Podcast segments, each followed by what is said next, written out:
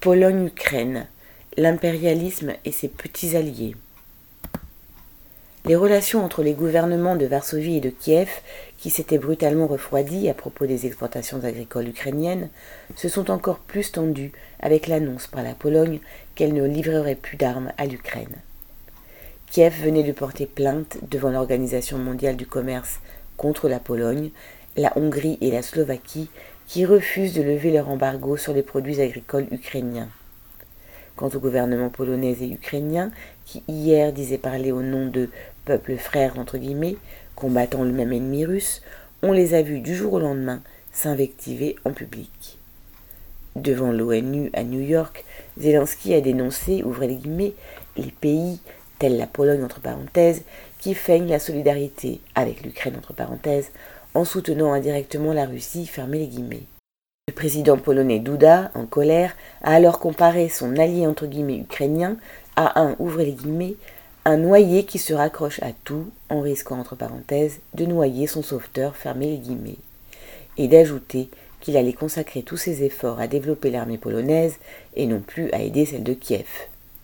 Les prochaines élections législatives en Pologne incitent sans doute ces dirigeants ultraconservateurs à se poser en nationalistes défendant leurs paysans et une armée qu'ils veulent de plus en plus puissante.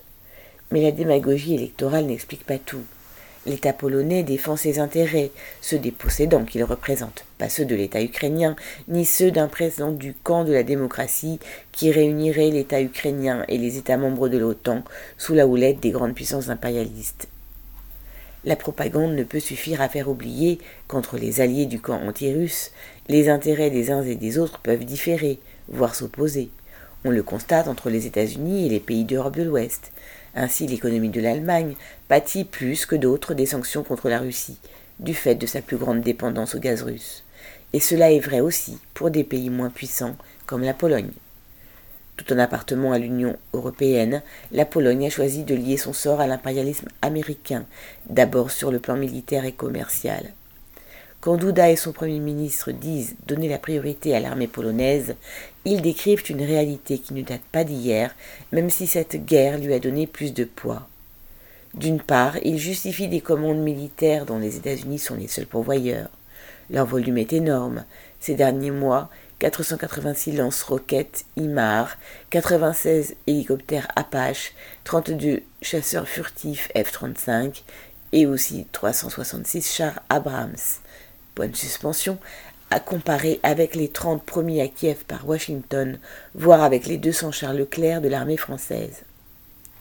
Varsovie dit vouloir se doter de l'armée conventionnelle la plus importante du continent.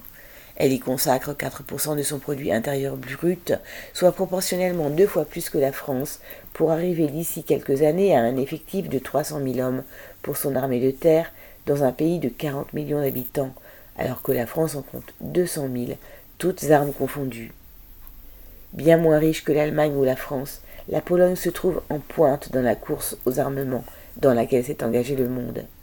Les États-Unis en sont les grands bénéficiaires dans le cas de la Pologne, et ce n'est pas sans rapport avec le fait qu'elle a, tout en refusant le feu vert donné par l'Union européenne aux produits agricoles ukrainiens, publiquement haussé le ton contre le protégé ukrainien de l'Occident.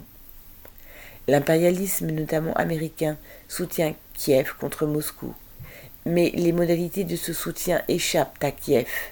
Zelensky peut exiger toujours plus d'armes devant les caméras, ce n'est pas lui qui décide, et Kiev reste un pion de la politique de l'impérialisme.